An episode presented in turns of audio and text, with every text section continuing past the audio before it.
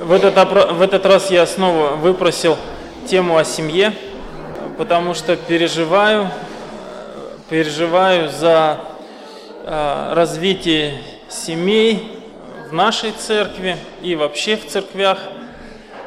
Э, и больше всего, что меня беспокоит, больше всего, что э, меня, может быть, ну, мотивирует, что ли, размышлять над этой темой, трудиться над э, этой темой о семье, это безрадостность семей.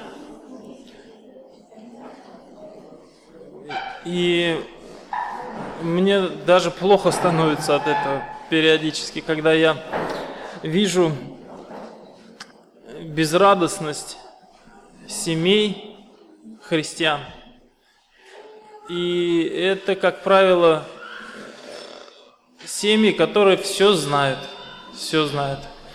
У них нет радости. Скажите,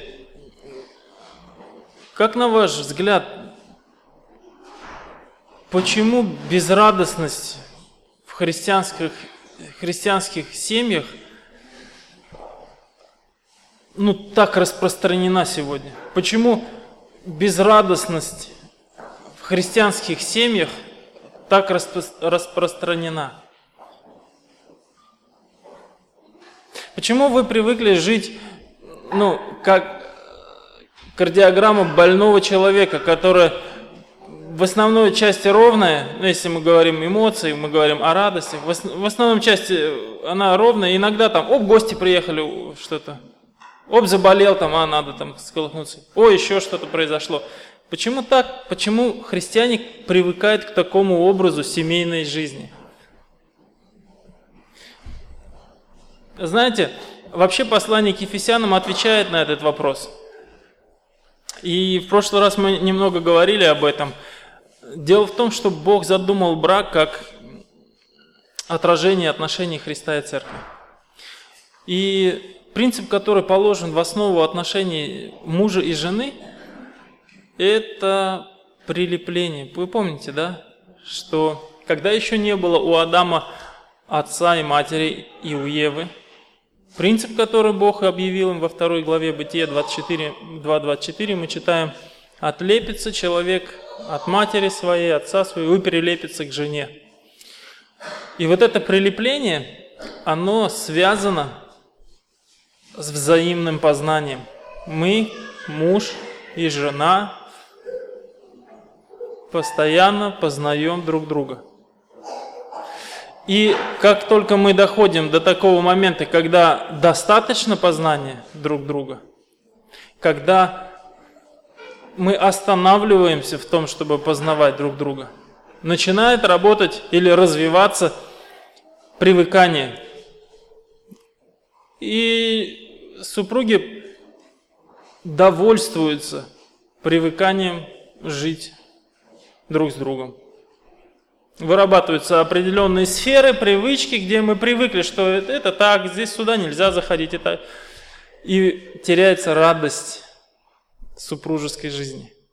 Теряется радость супружеской жизни. Сегодня мы говорим о поклонении, и я понимаю, что мы когда готовили эту конференцию, размышляли о том, какая будет тема, это, э, если мне не изменяет память, это был, было в короткое время после предыдущей конференции. Так ведь, по-моему, Виктор? Мы думали о том, что поклонение – это то, что формирует нашу жизнь. И это действительно так. С этого времени я размышлял о поклонении в разных сторонах жизни, а о поклонении Богу в браке. И нет уже проблем в том, что надо поклоняться Богу и в браке тоже. Вас ведь не надо в этом убеждать, что надо поклоняться Богу и в браке. Весь вопрос состоит в чем? Я думаю, это как?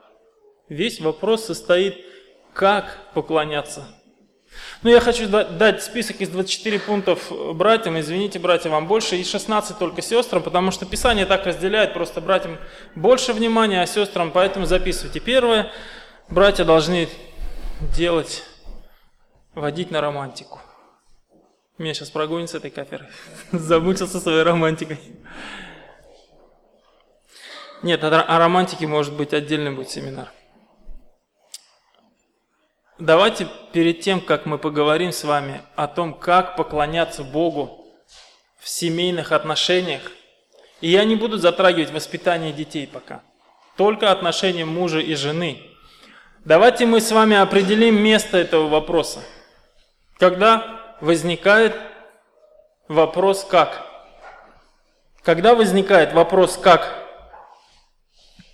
Дело в том, что когда муж и жена, они знают, все знают, и э, не радуются в общении друг с другом, это, знаете, мне напоминает разведенный мост.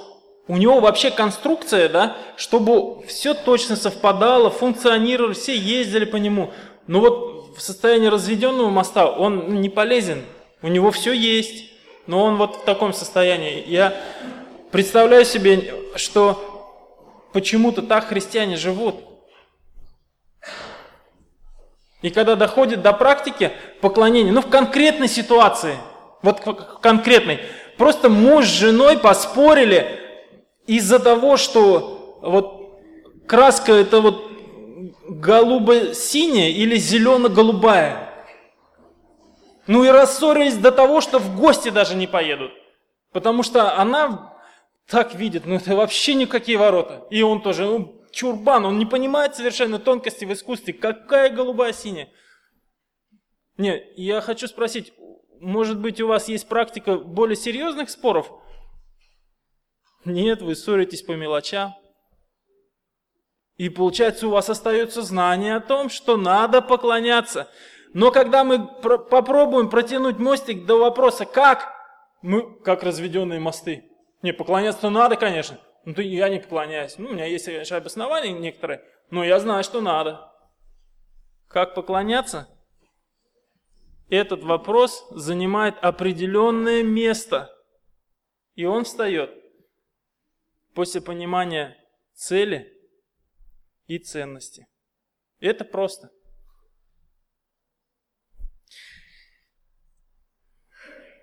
Если дать список советов, как выглядит поклонение, ну, допустим, мы возьмем книгу «Ваша семья», обязанность мужей. Очень хорошо Джон Маккарту расписывает. Или «Радость семьи, живущей словом». Отлично, много посвящает он, как вести за собой подобно Иисусу, как любить. Большой список там, надо сделать то, надо это, цветы подарить, это там сказать. Там. Да, такой список. Но дело в том, что когда мы на место не поставим вопросы, не определим, где место вопросу как, не определимся с целью и с ценностью, это будет похоже на развешивание яблок на сухую яблоню, чтобы, ну, как бы вид был. Братья, ну кто из вас не пользовался списками из умных книг о том, как ухаживать за женой? и мы терпели фиаско. Или сестры, кто из вас не читал, как правильнее, как более красиво делать из себя кроткого человека, человека кроткого, молчаливого духа? Давайте мы с вами начнем с самого начала. То есть мы сейчас определимся, где вопрос «как» стоит. И он стоит после понимания цели – и ее ценности. Смотрите, мы даже пирог так делаем. Ну, кто из вас делал пирог из фейхуа? Есть такой фрукт. Кто делал пирог? Вот если бы не понять, что этот пирог на этом столе нужен, вопрос о том, как он делается, не встал бы. Нет, братья и сестры, мы минус 60 так держим. Мы понимаем, что о, это надо. Ценность, цели мы поняли, приняли. И тогда у нас встает вопрос, а как это надо делать? Вспомните первую проповедь апостола Петра в день Пятидесятницы. Проповедует многим людям, они понимают, что они сделали с Иисусом Христом. И они говорят, что нам делать, мужи и братья? Они поняли, что, стой, это вот этот, что ли, Иисус из Назарета? Это он, что ли, Мессия был? Тогда как нам быть? Они понимают, что они промахнулись в своих богословских воззрениях. Такой порядок вопросов, такой порядок вопроса, как всегда идет после осознания цели и ценности. После осознания цели и ценности. Подумайте, мы же законники с вами по природе. Нам подай список. Ну что делать ты конкретно? Список повелений, список рекомендаций, как правильно поступать. Но подумайте, для чего вам правильно поступать в вашем браке? Для чего вам поступать вопреки желаний плоти? Я бы хотел, чтобы у кого есть ручки и где записать, вы бы для себя записали, каким вы видите своего супруга через 3-5 лет. Попробуйте, я сделаю небольшую паузу, запишите себе. Я вас прошу, будьте с собой откровенны. Не надо писать правильных ответов. Хотя бы одно свое ожидание запишите. Относительно жен, мужья, относительно мужей и жены, какими вы их видите –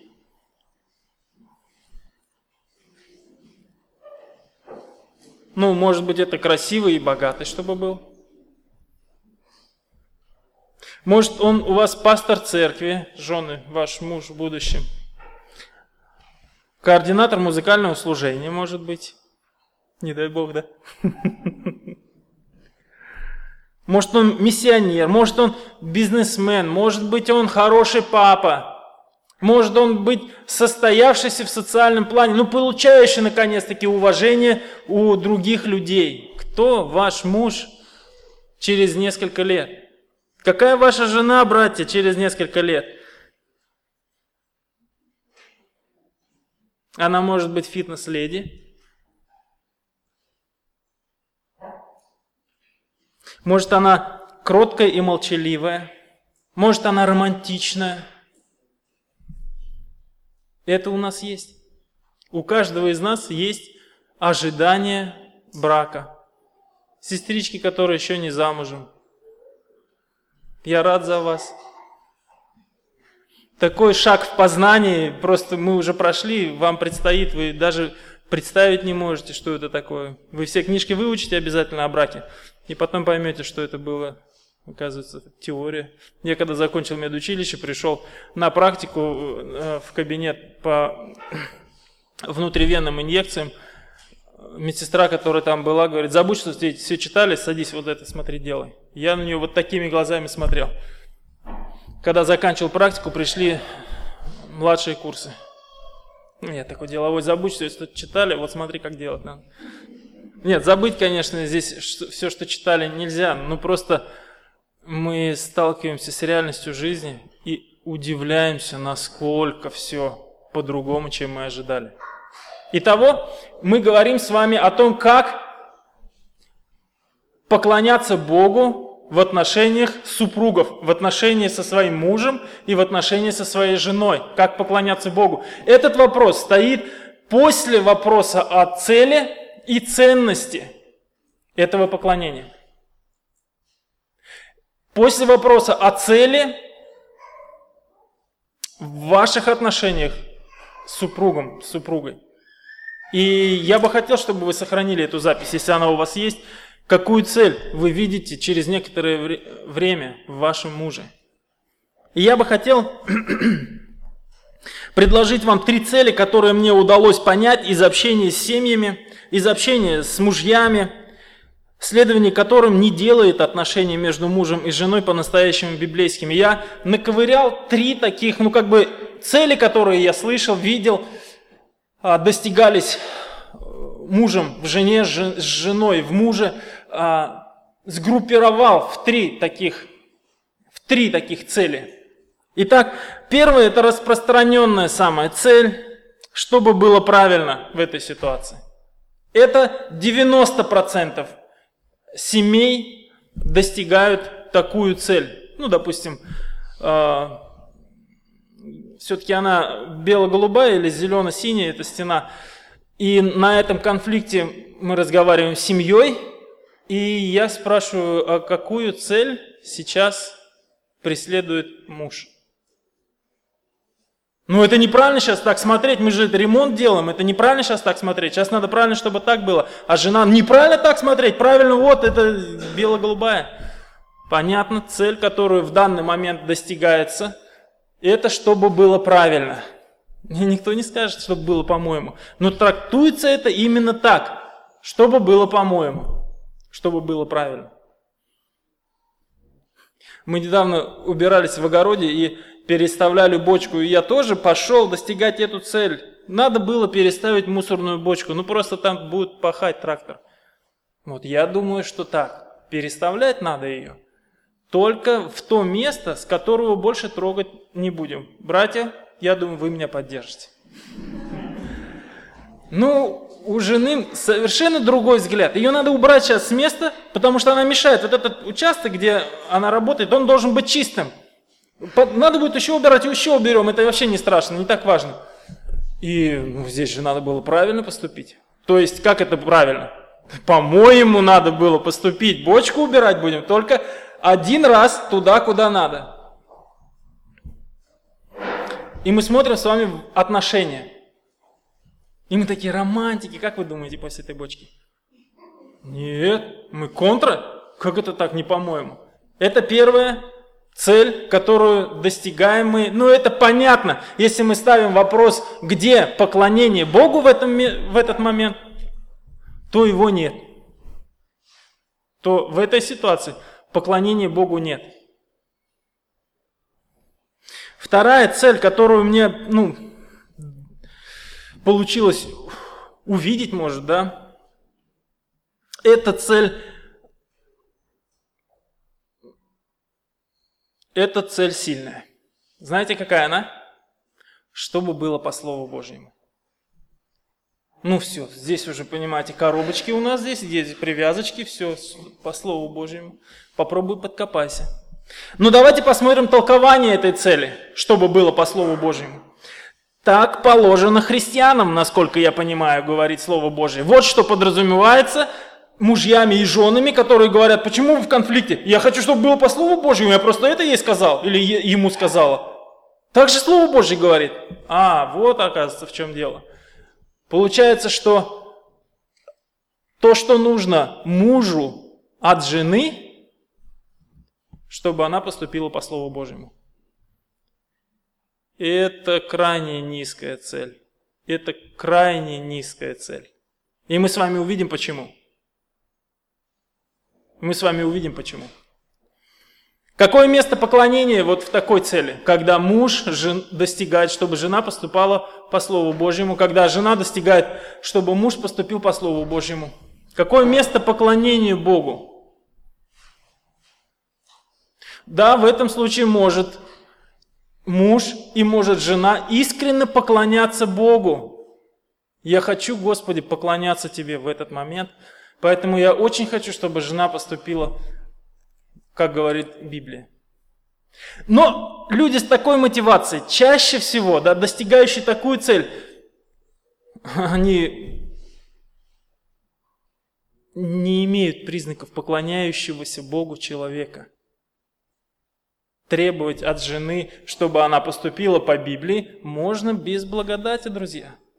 Можно не поклоняясь Богу сказать, подожди, ты что кричишь на меня? Ну да, я там потратил наши сбережения на ключи от машины, они хромированные, мне нужны. А ты что кричишь-то? Ты ж по Библии должна молчать, ты должна быть такой. Достигать, чтобы жена поступала по Библии или муж поступал по Библии, можно и со скалкой в руках, нет? Да. Так мы же с вами говорим о поклонении Богу. Значит, такая цель может обойтись, достижение такой цели может обойтись без поклонения. Это не самая главная цель. Еще одна цель, которую я увидел, это просто бронебойная э, цель. Этой целью оправдывается все. Знаете, как она звучит? Для славы Божьей. Не, мы живем для славы Божьей. Почему ты споришь про краску, какого она цвета? Ну, вообще я как бы для славы Божией это все. Но трактуется это для славы Божией вот как, что делание чего-то автоматически произведет славу Божию. И я как муж, я как глава, я понимаю, что мы, наша семья должна жить для славы Божией. Просто вот вращаясь в этой, э, в этой церкви, где есть своя субкультура, своя ценность понятий, ценность понятия для славы Божией самая высокая, как вы считаете? Для славы Божией это самая высокая ценность такого понятия. Поэтому здесь вот мы понимаем, что только такой целью можно оправдывать, ну как бы только к этой цели можно стремиться. Но какое понимание твое для славы Божией? Объясни, пожалуйста. И в беседе складывается такое мнение, что человек понимает, что вот делая вот это, производится слава Богу. Делая вот то, производится слава Богу. Поэтому поклонение понимается как делание того, что производит славу Богу, что прибавляет как бы славу Богу. Как выстраиваются отношения в этом случае? Отношения выходят в религиозный формат. Потому что все конфликты, всякие притязания плоти покрываются вот этим достижением как бы этой цели. Я для славы Божией. Я хочу, чтобы просто ты поступала для славы Божией. Чтобы ты сделала вот это для славы Божией. И достигая это, контролируя, чтобы муж поступал для славы Божией, и жена поступала для славы Божией. Ну, как бы, понимаете, для славы Божией. Можно оставаться не поклонником. Можно пренебречь поклонением Богу. Просто шантажировать ее, чтобы она поступала для славы Божьей. Вот такое поведение твое не для славы Божьей. Ты должна сделать вот так, и это будет поклонение. Ты пренебрегаешь поклонением. Я хочу, чтобы мы с вами назвали такую цель, поняли такую цель брака, достигать которую без благодати мы не можем, достигать которую при отсутствии поклонения невозможно. И знаете, какая это цель? Я приведу вам цитату из двух книг. Одну написал Си Джей Махени, а другую... Там несколько авторов, в том числе Джон Пайпер, это мой любимый проповедник. Так вот, как цель брака определяет Си Джей Махени. Брак мужчины и женщины призван отражать взаимоотношения Христа и Церкви. Библейское определение – точное определение, с этим никто не поспорит, определение. Но знаете что, в чем проблема такого определения цели брака? Брак должен отражать отношения Христа и Церкви. Да, это цель для брака, но проблема в такой трактовке – это ее конкретизация. То есть, что конкретно-то? И вот Джон Пайпер дает такой ответ. Он более более конкретизирован, для чего дан брак. Цель брака из уст Пайпера звучит так. Брак существует лишь для того, чтобы усилить, ну как бы в кавычках, усилить истину, ценность, красоту и величие Бога. Подумайте, я прочитаю еще раз. Брак существует лишь для того, чтобы усилить истину, ценность, красоту и величие Бога. И это прямо из Ефесянам 5.32. Именно Христос и Церковь отражают славное великолепие Бога. Что-то еще на земле великолепие Бога так не отразит, как союз Христа и Церкви. И Джон Пайпер, он как бы такой знаменосец удовлетворения Богом. Да, с этой точки зрения он дает определение брака. Подумайте, Бог превосходнее, чем мы. И Бог превосходнее, чем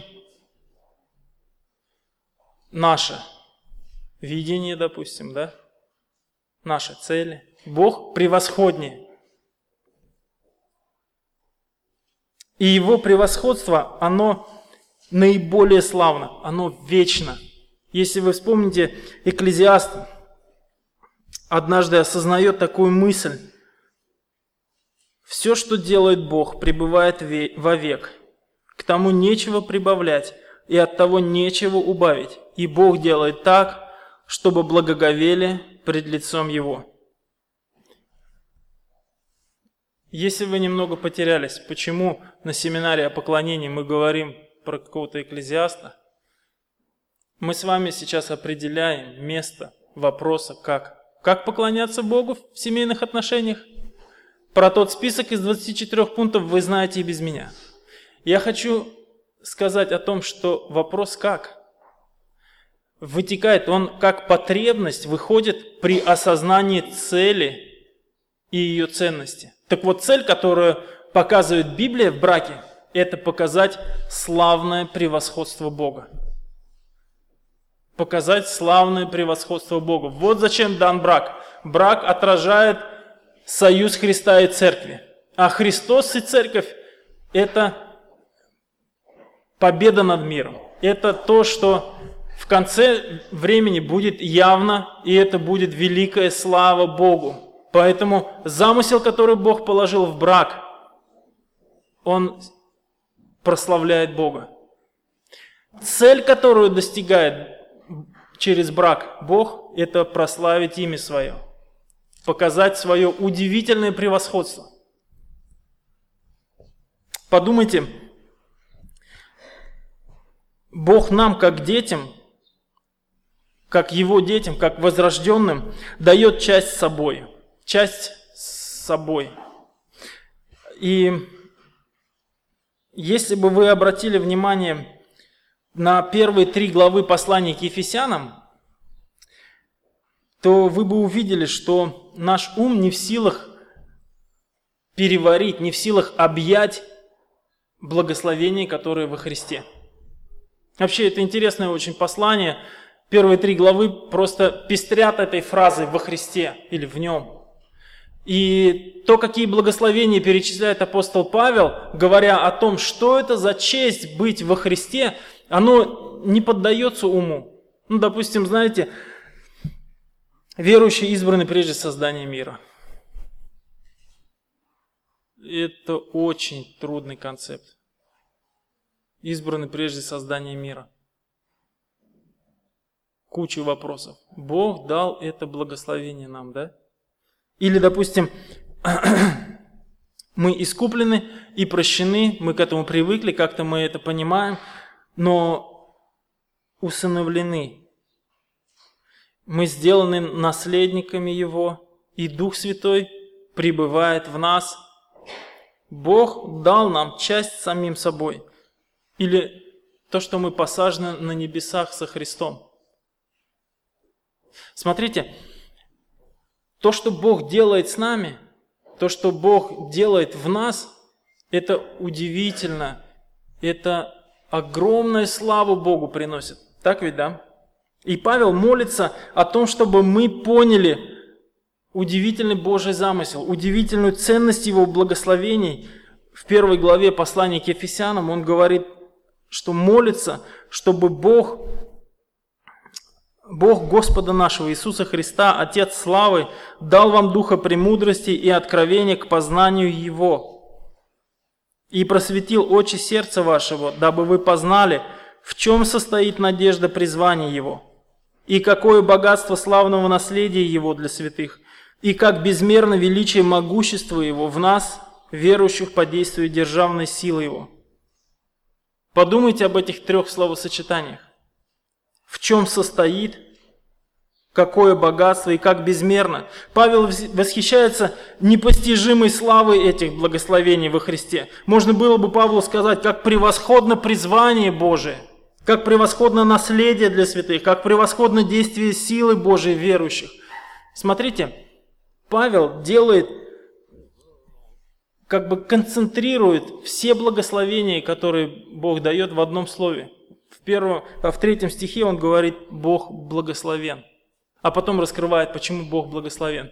Бог благословен, дающий нам такие благословения во Христе. И посмотрите, Бог превосходнее нас во всем. И когда мы смотрим на те благословения, которые имеем во Христе, то мы понимаем, что мы даже на какую-то малую толику от такого замысла не, не способны были. Если бы тебе сказали, ну обрисуй немножко, как выглядит спасение, как, какие отношения будет иметь вот грешник, которого Бог простил. Мы бы с вами никогда не нарисовали картину первой главы послания к Ефесянам.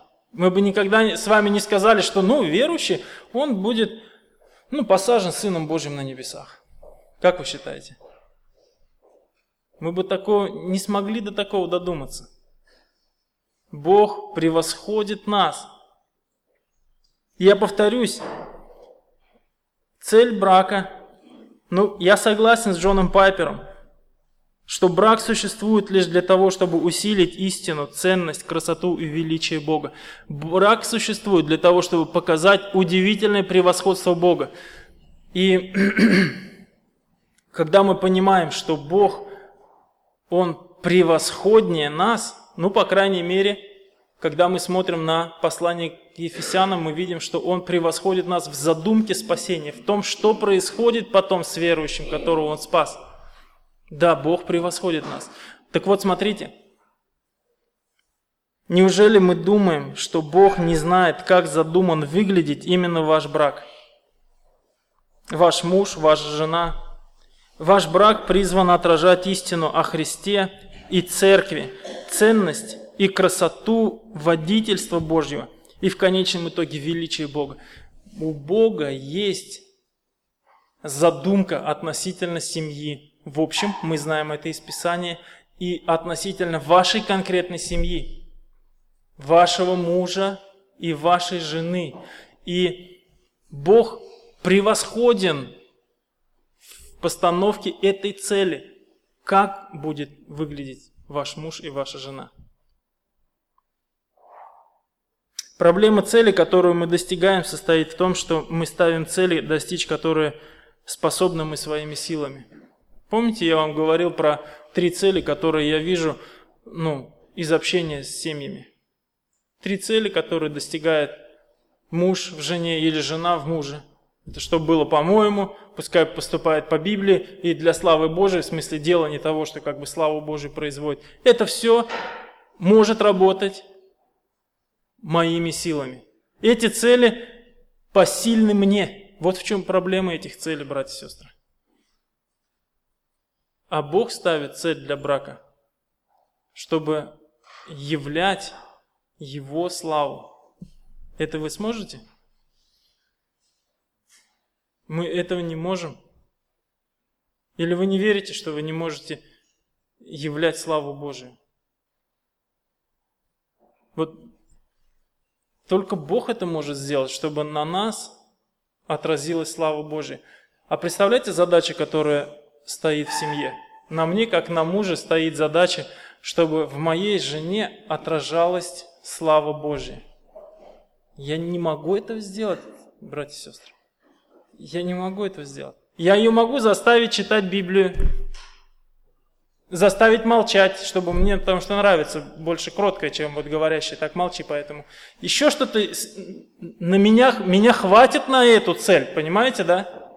Но Бог говорит, слушай, дружок мой, задумка семьи имеет под собой такую цель, которую ты не можешь достичь. Знаете, какая цель? Показать славу, красоту, превосходство Бога в моей семье, на моей жене. Для жены задача стоит, чтобы на мне было явлено превосходство Бога. Как это вы будете делать? Вы понимаете, что когда мы понимаем цель, мы подходим, мы правильно подходим к вопросу как. Еще раз хочу вам повторить. Когда цель для вашей жены, когда вот мужья, вы ставите цель для своей жены, сделать из нее христианку. Что христианки делают? Читают Библию, молятся, еще что они делают? Благовествуют, еще что делают? Они скромные, они не косметику не используют, еще что, платьи одевают, еще. юбки длинные. Для этого хватит вас, братья. Пожалуйста, делайте. Ну вот весь вопрос в чем. Это не ваш огород. Моя жена – это просто временная ответственность, которую Бог мне дал с ней пройти. Он из нее что-то делает. И из мужей, сестры дорогие, не вы делаете. Не вы делаете христиан, служителей, бизнесменов или еще что-то. Это делает Бог. И Он делает то, на что вы не способны. Если вы такую себе цель ставите, то у вас правильно встанет вопрос – а как поклоняться Господи в отношениях с супругой? Я не умею, я не могу так. Я хочу вам показать один пример из книги «Бытие». Слушайте, я не запутал вас с этой целью. Я хочу, чтобы вы одну вещь поняли. Мне очень тяжело смотреть на христиан, которые законническими путями строгают друг из друга христиан. Это не так, не то Бог задумал в браке. Бог задумал в браке отразить красоту отношений Христа и Церкви. Он задумал то, на что вы не способны, поэтому как поклоняться Богу в браке приводит вас к осознанию невозможности того, что Бог вам дал, какую цель перед вами Бог поставил. В таком понимании цели вам понадобится поклонение постоянно. Вам понадобится Его водительство постоянно. Вы будете говорить, Господи, я этого не могу, я этого не могу. Пожалуйста, не оставь меня. Направь, что мне сказать, что мне сделать, как это делать. Я не знаю. Достигни через меня это сам. Да, если ваша цель будет правильной, понимание поклонения будет, вопрос как будет стоять на своем месте – я хочу, чтобы вы открыли 17 главу Бытие и посмотрели на пример поклонения. Мы теперь говорим о том, что вопрос «как» занял свое место после осознания цели и ценности, которые для нас невыполнимы в отношении друг друга. История, которая описывается в 17 главе а, книги Бытие, это повторение обетования Аврааму. Когда Бог говорит, произведу от тебя, а сделаю тебя отцом множества народов, и весьма, весьма расположу тебя, и произведу от тебя народы, и произойдут, и цари произойдут от, от тебя. Аврааму 99 лет. Это невозможно для него – и он говорит, 17 стих, «И пал Авраам на лицо свое, и рассмеялся, и сказал сам в себе, неужели от столетнего будет сын? И Сара, девяностолетняя, неужели родит?» И сказал Авраам Богу, «О, хотя бы Измаил был жив перед лицом Твоим». Другими словами, он говорит, «Моей веры, моих мозгов, Господи, не хватает, чтобы это все понять, чтобы это все принять. Я не могу это объять умом своим. Братья и сестры, разве у вас такого не бывает, что ваша жена изменится?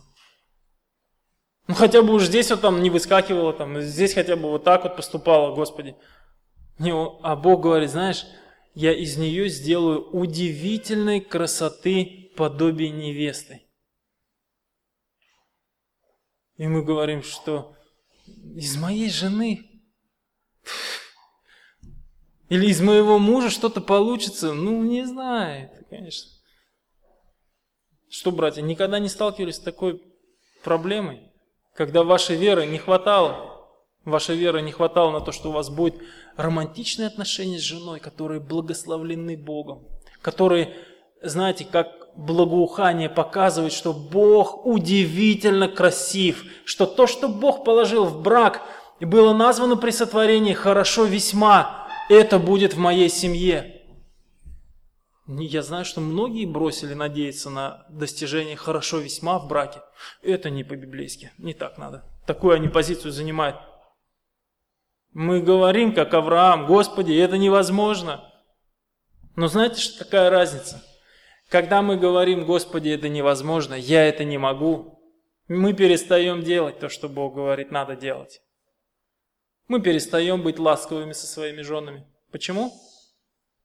Это цель недостижима. Ей это, чтобы она, это бесполезно. Или чтобы он там, сейчас я ему еще буду там уважать его как господина там. Это невозможно, с этим невозможно. Да, примерно так. Но смотрите, что делает Авраам. Бог ему говорит, иди обрежь весь мужеский пол. Он говорит, ты завет сохрани, ты завет исполни.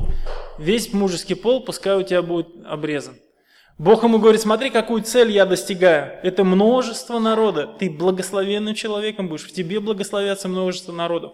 Вот цель, которую я достигаю. Авраам говорит, Господи, я не могу, это же невозможно же. Как я там, где мне сто лет, а э, Саре 90, хоть один не родится от нас уже, все. Хотя бы Измаила сохрани. Вот то, на что меня хватает, пускай работает, Господи.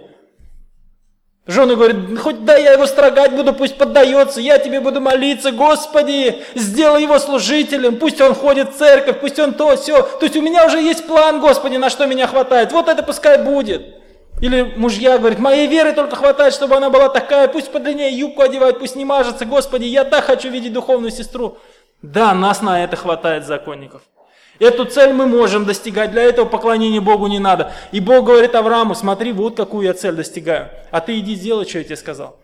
И Авраам, вы можете себе представить, вот они жили всей семьей, он был, конечно, уважаемый старец, но он берет и всех мужиков обрезает. Они говорят, ты что, Авраам, какой мы вообще такого не сдали?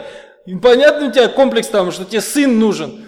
Ну, ну, просто пойти сейчас ради того, чтобы ты достиг сына. Ты чё? Да? Он говорит, нет, нет, нет, друг мой. Я здесь хозяин, я перед Богом хожу. Вот так будет сейчас. И он идет и делает невозможное. Невозможное. Вот это поклонение. Да, Господи, меня не хватает, чтобы объять умом Твою цель, что это вообще возможно что-то достичь. Но я иду и делаю тот шаг, который ты мне сказал. Вот так надо поклоняться Богу. Это в принципе просто. Братья дорогие, когда вы не делаете то, что говорит Писание относительно жен, вы все это прекрасно понимаете. Скажите себе, зачем? Потому что цель недостижима? Или потому что вас устраивает более мелкая цель, может быть? Но тогда вы должны знать, что вы не поклоняетесь Богу. Потому что поклонение Богу – это признание Его авторитета – исследование Его цели. Вот это поклонение Богу. И тогда вопрос, как будет вас приводить на колени, будет вас приводить к постоянному предстоянию, Господи, грешнику, не дай только вожжи в руки взять.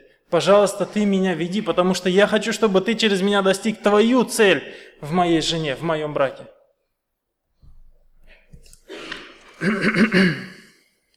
Подумайте, Ефесянам 5 глава содержит очень насыщенный текст. Очень насыщенный текст. Я хочу еще одну сторону, а, еще одну сторону поклонения затронуть. Их вообще много на самом деле сторон поклонения Богу в семье, но еще одну сторону я бы хотел затронуть. Подумайте, способы поклонения Богу в отношениях между мужем и женой – это знаете как?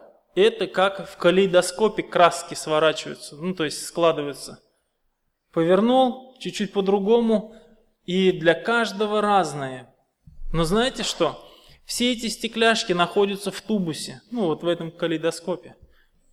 Вот так все, что находится в понятии, как Христос возлюбил церковь, все будет способами поклонение Богу в отношении с женой.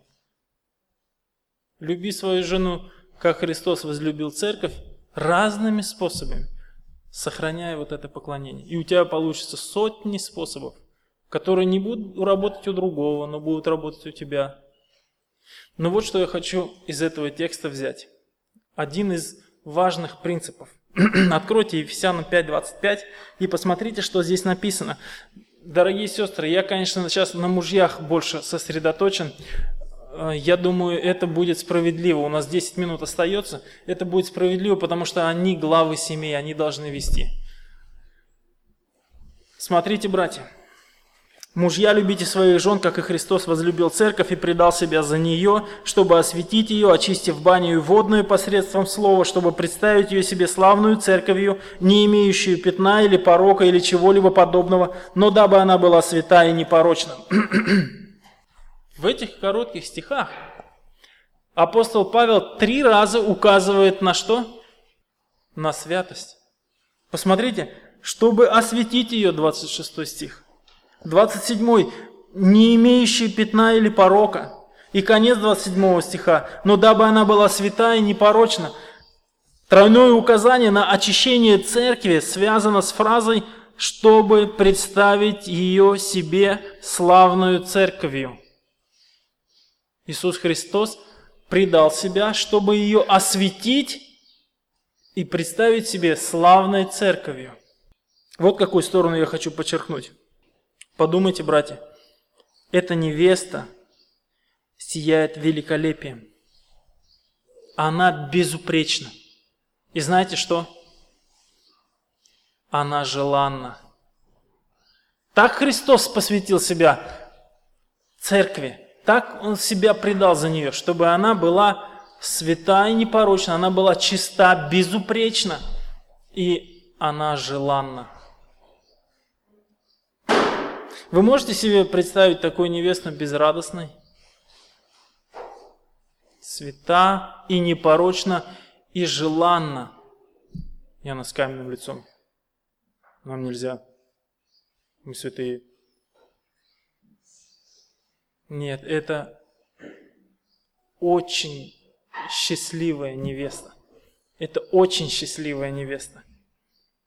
В таком состоянии безупречной чистоты, принадлежности самому лучшему жениху, который предал себя за нее, и в осознании того, что жених желает ее всем сердцем и радуется о ней, невеста не может быть угрюм, угрюма и холодна.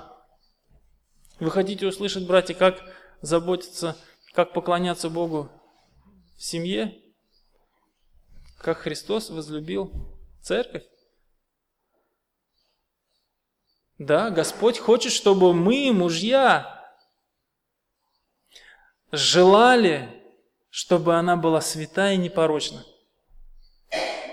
Чтобы мы желали ее, чтобы она понимала, что она самая желанная для тебя. И знаете, зачем ее чистота нужна? Не для того, чтобы я наслаждался тем, что она не грешит. Нет.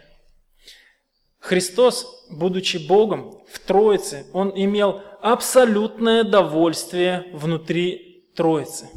Не имел недостатка в том, чтобы еще откуда-то взять радость. Вот эта святость церкви, освящение ее нужно было для того, чтобы поднять ее до возможности радоваться радостью Его. Помните, Он говорит, радость мою дам вам. Как Он даст радость? Когда святость будет в ней. Вы, братья и сестры, мы не можем дать своим женам такой радости в жизни, которой ей бы хватило. Эту радость может дать только Бог. А наша задача с вами сделать так, чтобы она могла прикоснуться к этому. Каким образом? Она не должна касаться греха. Наша забота о ней, наше поклонение Богу будет так, чтобы она не касалась греха. Она будет из-за этого гораздо более счастливая, от близких отношений с Богом. Вот это поклонение Богу. Братья и сестры, не для нас мы делаем своих жен, как бы воспитываем их и радуемся, и поклоняемся, о Господи, так хорошо в моей семье. Не этого Бог ждет. Бог ждет от нас, чтобы в наших семьях красота вот этого союза Христа и Церкви сияла, она была бы лучшим аргументом, аргументом против козни дьявола. И каким образом это должны делать мужья? Мы должны так любить своих жен, Мы должны такую цель ставить для себя, которая недостижима без Божьей благодати, недостижима без Его водительства, чтобы наши жены наслаждались близкими отношениями с Богом, не касаясь греха. Ну вот один простой момент.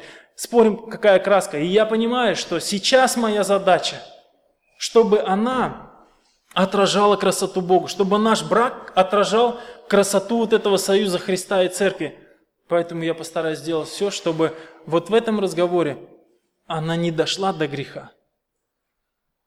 Чтобы она осталась в присутствии Бога, вот в этом общении, чтобы она вкусила, как благ Бог, который выводит ее, как хорошо с Богом. Понимаете?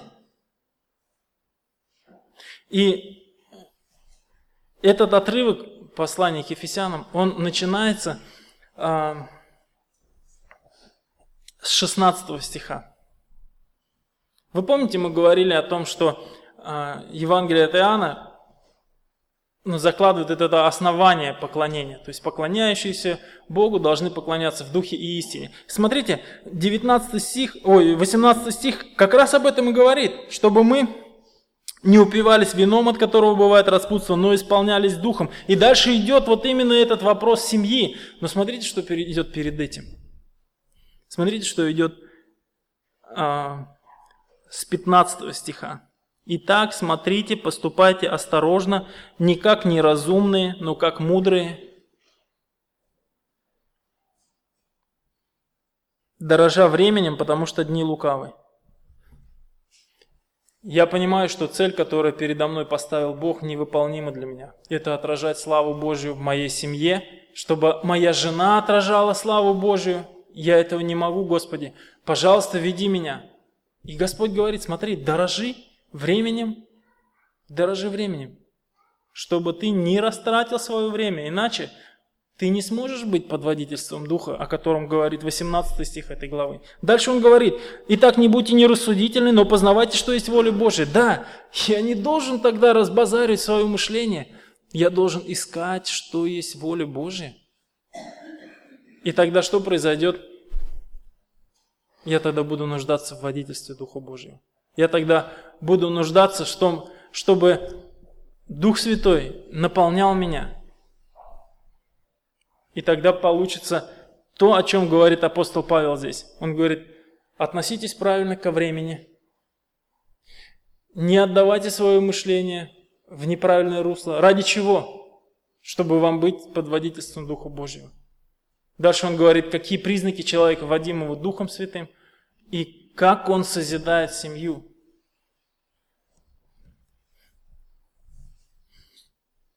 Подводя итог, я хочу сказать о том, что поклонение Богу в семье – это заповедь. Как мы слушали в первой проповеди, что отсутствие поклонения – это грех перед Богом. Если, братья и сестры, мы не поклоняемся Богу в наших отношениях с супругами, да, с своими мужьями и женами, то Бог не принимает никакое служение, если нет поклонения. Но для того, чтобы вам решить, как поклоняться Богу, Господи, как мне поклоняться здесь, вот тебе вот, в этих ситуациях, вам нужно поставить правильную цель. Какая цель, которую вы достигаете? Это та цель, которую Бог достигает в вашем браке, это чтобы слава Божия явилась, как Бог понимает славу Божию. Или чтобы как вы понимаете. Какую цель вы ставите? И когда вы поймете, когда вы будете сохранять достижение именно этой цели, вот в мелкой ситуации, в какой-то спорной или еще в чем-то, когда вы будете эту цель достигать, вы найдете этот способ, вы найдете ответ на вопрос «как?». Каким образом дать понять своей жене, что ты ее очень любишь, как Христос Церковь, что ты жертвуешь собой для нее, чтобы она знала глубокие личные отношения с Богом, чтобы была святая и непорочна. Ответ на вопрос «как» будет ну, всегда зависеть от конкретных обстоятельств. И он будет продиктован тем, какую цель вы достигаете. Поэтому я бы хотел побудить вас и себя не терять ту цель, которую Бог ставит для брака, чтобы в наших отношениях, отношениях мужа и жены, была явлена красота, сила и ценность и величие Бога. Аминь.